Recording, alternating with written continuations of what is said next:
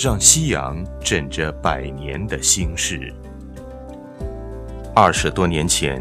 也是在这样一个季节，在家乡休探亲假的我，经不住家人对我婚姻大事的反复唠叨，最终去相了亲。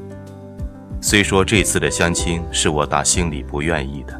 然而去后的结果却是我不曾料想到的。因为结局让我在原定的世界里，终于找到了属于自己生命里的另一半，现在的爱人。两个陌生人的初次相见，有的只是对对方的某种感官的印象认可，之后青春男女在自我的感觉里，在情感的慢慢舒缓延伸里。在彼此的敞开心胸里，经过长达两年多的鸿雁传书，而最终牵手步入了婚姻的殿堂。如今，那个从青藤树下开始的我，早已有一个意气风发的青年，与不知不觉间变成了一位还残留着部分荷尔蒙的人了。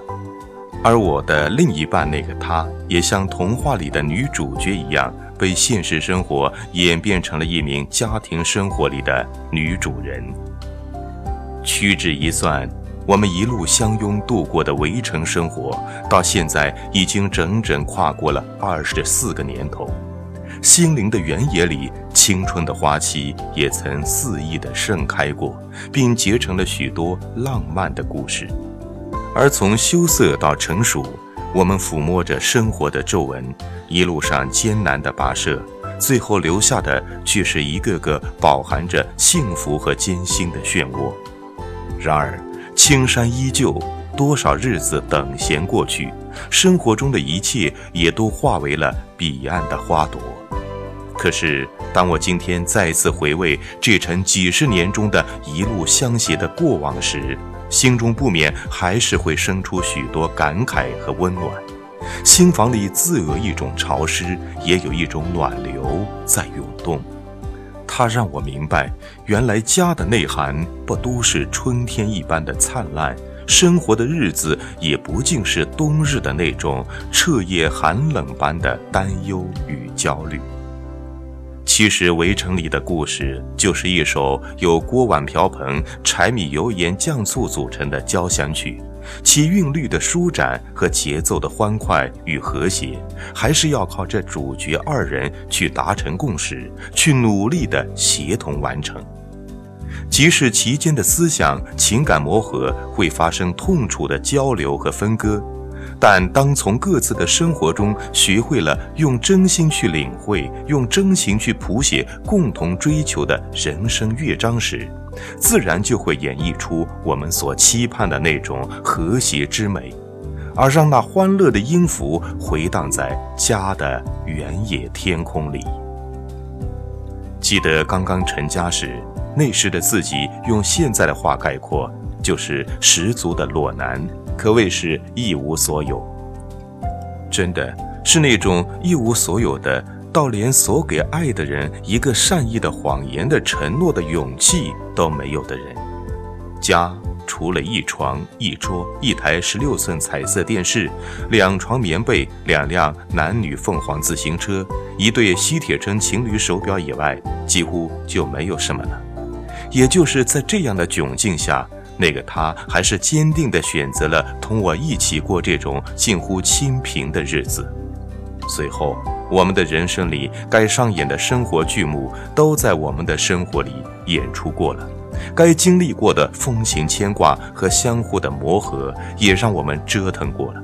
只是却不知那曾经罗曼蒂克式的浪漫。还有憧憬的生活向往，都被人生的现实压缩到了哪个拐弯角的心岸里，留存在岁月的何处。有时，我默默地端详着眼前这朵散发着油菜花一样淡淡雅香的女人，这么个又瘦又小又普通的女人，我总弄不明白她对这种清苦的生活为何总能表现得如此淡定。而在如此贫穷的条件下，他又是如何经得起现实的诱惑？特别是当岁月已在他的脸上刻下明显的艰辛痕迹的时候，他那颗心依然展露出的满足和自信，更让我如坠入雾里云里。我想，这一切的谜团，可能的缘由是由于他的体内有一颗豁达知足者的心，而内心的深处却时刻有那么一泓清澈之泉，在不断的注入到那个家的田园里吧。看着这个为家不停忙碌和劳心的女人，又让我想起那些曾经过往日子里的无助情景。不是吗？当我俩刚围绕着在养儿育女和陈宇照看双方年迈父母的交错里的时候，那个在岁月里拼命涌动的我和他，却总是那么的顾此失彼，显得是多么的无能和弱小。而这种无情人生的现实渲染，已俨然地带走了我们人生里最美的生活幻想。也击碎了她作为女人所追求的生活情调。既然是今天的生活安顿了，日子过得也挺像那么回事儿了，可我一样也不能送给她玫瑰一束，给予她和别的女人一样应该享受到的更宽裕的生活。然而，面对这样的现实，我却依然的感受到相守人之间的那种温情莫流的心波传递。如今，曾经的春华青涩已变为了秋风落叶，八九点钟的太阳也只留下夕阳西下的挽歌。这时，我或许该默默地去接受生命里每时每刻的如期之约，或许也该坦然地笑看那光阴与抬脚里只剩下一程隐隐模糊的未知路程。可我庆幸的是，我已拥有了一份真爱，一种幸福，它使我仍然在享受着生活的清新，而且一路有它的相随相伴，我此生已足矣。是啊，执子之手，与子偕老，几十年的围城内外，霓虹如幻，可我心中的那颗星，依然是那么的分外闪烁。它仍在时时地照亮我未来行走的人生之路，也在温暖着我的心爱之旅，更在鼓励着我去削平来日生活的坎坷之巅。如今人生里虽没有了年轻时的那份浪漫，然而却有了生活琐碎中沉淀下来的那种亲情入怀。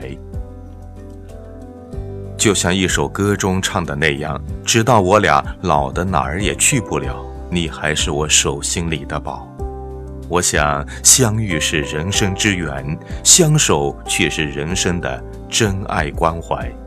如果人生有季节，就让夕阳枕着百年的心事，就让相守裁成三生的衣袂，再让她坐上嫁衣，永远的成为我的新娘。然后与我痴缠在一辈子里，重拾那份心灵的相通、温馨的相守，